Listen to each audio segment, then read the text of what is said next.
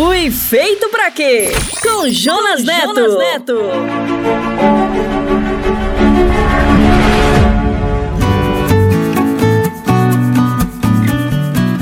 Olá, bem-vindo a mais um episódio da série Fui Feito para Quê? Episódio número 12. Eu sou o Jonas, muito obrigado por estar conosco, muito obrigado por sua audiência e seus comentários. Continue enviando suas dúvidas e sua opinião sobre o Fui Feito para Quê? Esta é a grande jornada na busca do plano e do sentido para a sua vida, baseado na palavra e na fé em Deus. Para onde você está indo? Esta pergunta parece simples, mas ela é crucial para a nossa vida. Todos os nossos planos e o nosso destino estarão amarrados com sua resposta resposta. A vida pode ser comparada a uma corrida e hoje vamos estudar juntos sobre onde é a linha de chegada. E para começar, gostaria de chamar o nosso parceiro, o pastor Paulo Matos, e hoje ele irá responder à pergunta: como acabar com a intolerância religiosa? Responde aí, pastor Paulo. Pergunte para o pastor, com Paulo Matos. Pastor, como acabar com a intolerância religiosa?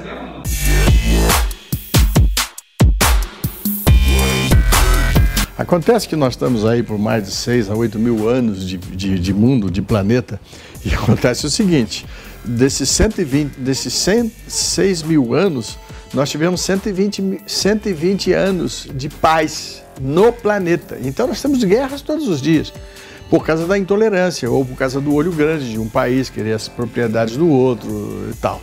Então, é, a, a, a, intolerância foi uma marca no planeta entre as civilizações.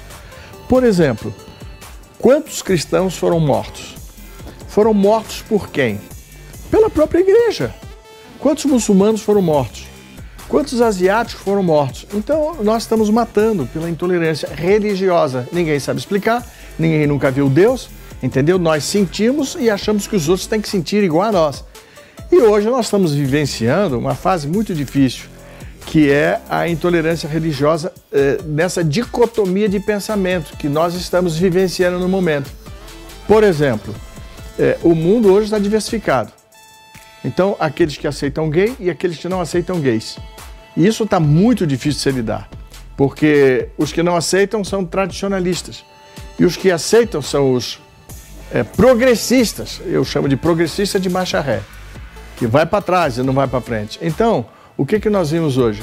Nós vimos hoje pessoas que fazem programa, criticam muito os cristãos, porque os cristãos hoje são pacifistas, não mais perseguem, não mais querem bater, matar, e aí dá-se esse tipo de conflito. Eu, assim, não, não me apego muito ao que esses progressistas fazem, porque eu tenho uma ceia, é alimento de Deus, a sua palavra, a revelação. Fui feito pra quê? Com Jonas Neto. Jonas Neto. Sabe tudo. O pastor Paulo é demais. Se você tem dúvidas, mande para ele. Mande agora. Temos aprendido muitas coisas por aqui, não é? Sobre nossa identidade, nossa geografia e o plano que Deus nos deu para sermos felizes. Viver o desenho de Deus é caminhar para a salvação, ajudando outras pessoas a serem felizes e se salvar também. Viver o plano envolve processo para você crescer como filho de Deus, para ser guiado pelo Ruá, o Espírito de Deus. Essa jornada pode ser comparada a uma corrida e a linha de chegada é o nosso objetivo, porque a palavra diz: somos criação de Deus realizada em Cristo Jesus para fazer fazermos boas obras, as quais Deus preparou de antemão para que nós as praticássemos. Efésios capítulo 2, verso 10. Se você quiser rever esse episódio e os anteriores, acesse o podcast do Ministério Só Boas Novas. Anota aí, podcast.soboasnovas.com.br e também no SoundCloud e Spotify. E agora, bora correr? Ponha o tênis e preste muita atenção. Vamos para a corrida da vida, rumo à linha de chegada.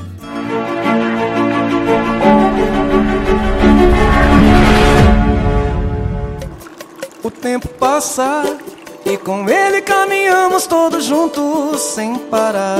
Nossos passos pelo chão vão ficar. Marcas do que se foi, sonhos que vamos ter. Como todo dia nasce nuvem cada amanhecer. Oh, marcas do que se foi, sonhos que vamos ter.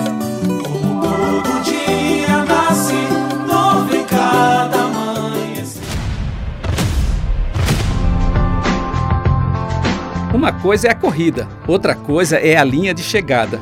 Natália Itabaiana narra sua emoção na meia maratona de Luberon, na França. Quando avistei a torre onde estava a linha de chegada, mal acreditei. Ali estava o marco de um desafio pessoal. Não são os 21 quilômetros os mais difíceis, mas os 100 metros finais. É a hora que a gente vê a linha de chegada tão perto, mas tão perto, mas ao mesmo tempo muito longe, porque ainda faltava um pouquinho mais de esforço para chegar ali. E a sensação de vencer um limite pessoal atravessando a linha de chegada, indescritível e imensamente realizadora. A paulista Michele Pimentel, de 26 anos, após cruzar a linha de chegada na maratona de Chicago, declarou emocionada. Foi um calor de vitória, um calor de conquista, um calor que brota de dentro e resplandece toda vez que um sonho se concretiza. Foram 10 meses de disciplina e foco. A jornada cristã também é uma proposta de uma corrida. Conforme o apóstolo Paulo escreveu, corramos com perseverança a corrida que nos é proposta. Está em Hebreus capítulo 12. Diferente de uma corrida normal, nessa jornada os velozes nem sempre vencem a corrida. Eclesiastes capítulo 9. E Paulo dá as dicas: esqueçam do passado e olhem para o que está adiante. Corram para vencer. O atleta precisa ser disciplinado sobre todos os aspectos. Está lá em Filipenses capítulo 3 e 1 Coríntios capítulo 9. A jornada cristã é uma jornada de fé, onde o experiente Paulo diz: Não corro como quem corre sem alvo, e não luto como quem esmurra o ar, mas esmurro o meu corpo e faço dele meu escravo. E aconselha: Fuja de todas as coisas más, peleje a boa peleja da fé. Está em 1 Timóteo capítulo 6. A corredora e escritora Nicole Scott declarou certa vez: Correr me ensinou a aceitar a jornada. É na jornada que me sinto viva, mesmo quando estou sofrendo. Uma coisa é a corrida, outra coisa é a linha de chegada. Uma corrida só se torna atraente por causa do prêmio, e o prêmio está na linha de chegada. E Paulo confirma isso dizendo: prossigo para o alvo, a fim de ganhar o prêmio celestial, um prêmio eterno. Está em Filipenses no capítulo 3.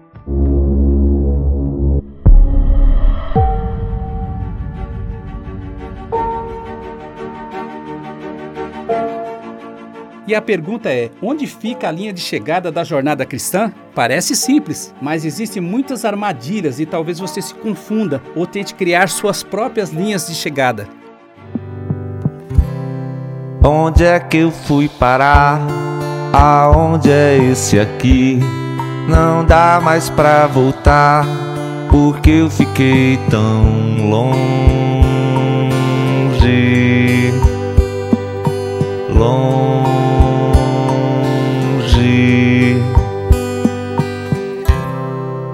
Onde é esse lugar? Aonde está você?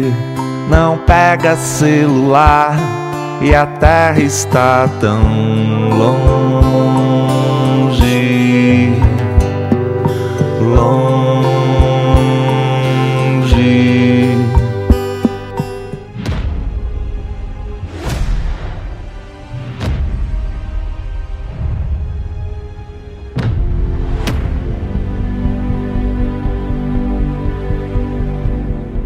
Vamos aprender com uma corrida muito especial. Esta história começa em Gênesis, no capítulo 12. É a corrida que Deus propôs para Abraão. Saia da sua terra, do meio dos seus parentes e da casa de seu pai, e vá para a terra que eu lhe mostrarei. Farei de você um grande povo e o abençoarei. Tornarei famoso o seu nome e você será uma bênção, e por meio de você todos os povos da terra serão abençoados. Para se lançar em uma corrida, você precisa sair de onde você está. E essa jornada era um desafio para Abraão, que já tinha 75 anos, mas nunca é tarde para o que o Senhor nos chama. Abraão precisaria desenvolver sua fé para ver o que Deus estava propondo para ele. Precisaria romper com seus relacionamentos, deixar sua terra e sua cultura, e ele saiu sem saber para onde iria. Esta jornada era muito especial porque o tornaria uma porta para conectar as coisas do céu com a terra. A proposta da corrida de Abraão envolvia a promessa de se tornar pai de uma grande nação, mas isto não era simples. Sua idade era avançada e sua esposa era infértil. A jornada cristã é uma corrida de fé que é desenvolvida pelo amor, e o amor afasta o medo. Está em 1 João, no capítulo 4. Todo esse contexto levou Abraão a entendimentos equivocados, o levando a criar suas próprias linhas de chegada, que produziriam obstáculos para a conquista do prêmio. A promessa do Senhor era: um filho gerado por você será o seu herdeiro. Olhe para o céu e conte as estrelas, se é que pode contá-las. Assim será a sua descendência. Está no capítulo 15 de Gênesis. Mas Sara, mulher de Abraão, não conseguia gerar filhos e resolveu ofertar sua serva egípcia, chamada Agar, a Abraão. Possua minha serva. Talvez eu possa formar família por meio dela. Abraão amou Ismael porque viu nele uma linha de chegada, embora fosse uma linha de chegada errada.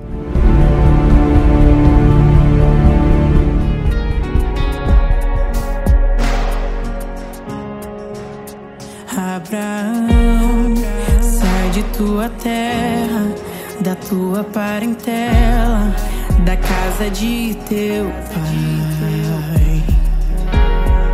Tu vais para uma terra que eu ainda te mostrarei.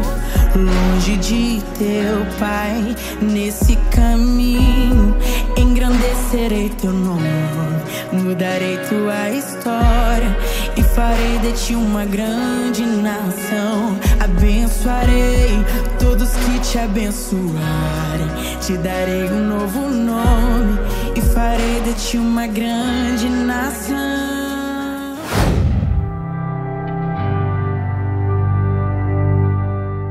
Passaram-se 13 anos do silêncio de Deus. Abraão agora tinha 99 anos. Então o Senhor lhe apareceu novamente e lhe retificou a verdadeira linha de chegada e disse para ele: Eu sou o Deus Todo-Poderoso. Ande segundo a minha vontade e seja íntegro. Estabelecerei a minha aliança entre mim e você e multiplicarei muitíssimo a sua descendência. Na verdade, Sara, sua mulher, lhe dará um filho e você lhe chamará Isaque. Com ele estabelecerei a minha aliança, que será a aliança eterna para os seus futuros descendentes. Está no capítulo 17 de Gênesis. Então Abraão teve que mandar embora alguém que ele amava, Ismael.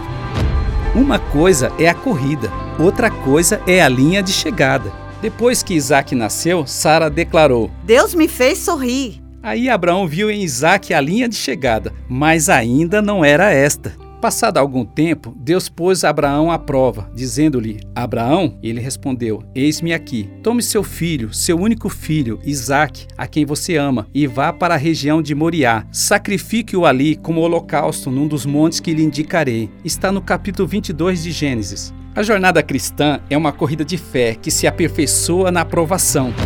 Abraão precisava entregar o que ele mais amava para desenvolver seu próximo passo de fé. E quando ele estava preparado para o sacrifício de seu filho, o anjo do Senhor apareceu e lhe disse: Agora sei que você teme a Deus. E o próprio Deus proveu um carneiro para o sacrifício. Bem, poderíamos terminar por aqui, porque esse ponto parece perfeito para uma linha de chegada. Mas a jornada de Abraão foi até os 175 anos. Ele morreu em boa velhice, em idade bem avançada, e foi reunido aos seus antepassados.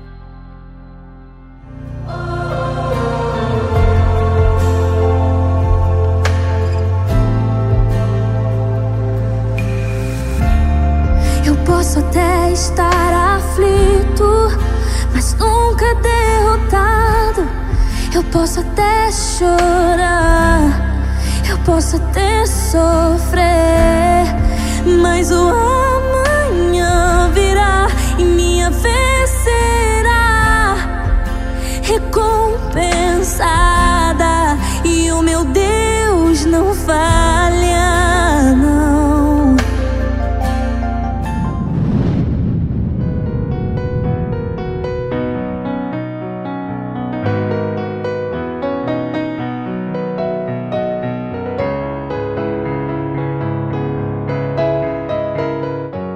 Coisa é a corrida, outra coisa é a linha de chegada. O blog WebRun destacou: A linha de chegada vai muito além da medida do tempo registrado entre o tiro de largada e o final da última passada. Suor, esforço, sacrifício e dor, renúncias, dedicação, comprometimento, amor e paixão são alguns de seus sinônimos. A jornada cristã nos levará à verdadeira linha de chegada, conforme o Senhor disse a Abraão: Saia de onde você está e vá para a terra que lhe mostrarei. E como está escrito no capítulo 11 de Hebreus: Pela fé, Abraão peregrinou na terra prometida como se estivesse em terra estranha. Viveu em tendas, bem como Isaac e Jacó, os herdeiros da mesma promessa. Pois Abraão esperava a cidade que tem alicerces, cujo arquiteto e edificador é Deus.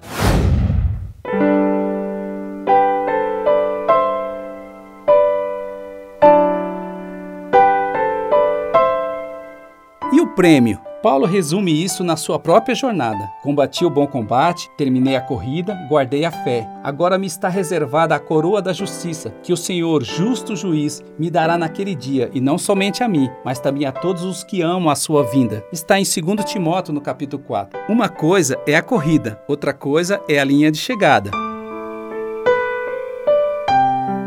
Olha, eu tenho algo muito importante para dizer para você. Nem todos completarão a corrida, mas existe uma coroa para todos os que, pela jornada da fé, alcancem a linha de chegada. A linha de chegada está na cidade que tem alicerces, cujo arquiteto e edificador é Deus, a Nova Jerusalém. E eu quero encontrar você na linha de chegada. Uau,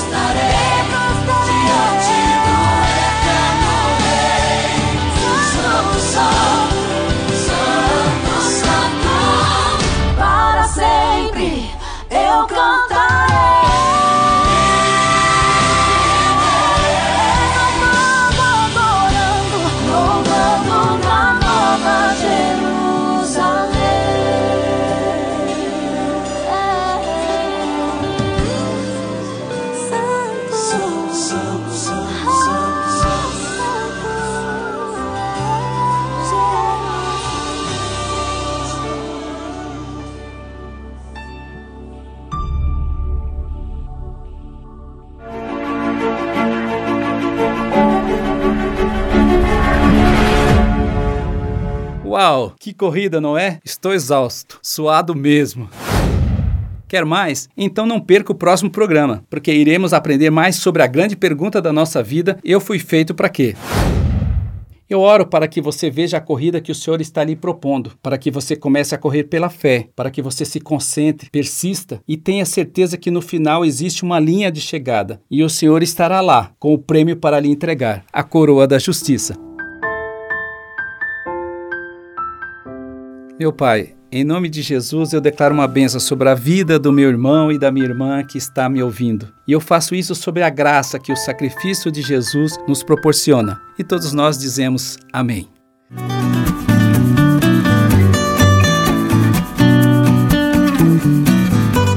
Se você quiser acessar este conteúdo e os anteriores, é fácil. Acesse o podcast do Ministério Só Boas Novas. Anota aí, podcast.soboasnovas.com.br e também no SoundCloud e Spotify. Chegamos ao final. Até o próximo episódio do Fui Feito Pra Quê. Não se esqueça de nos enviar seus comentários e dúvidas. Até lá!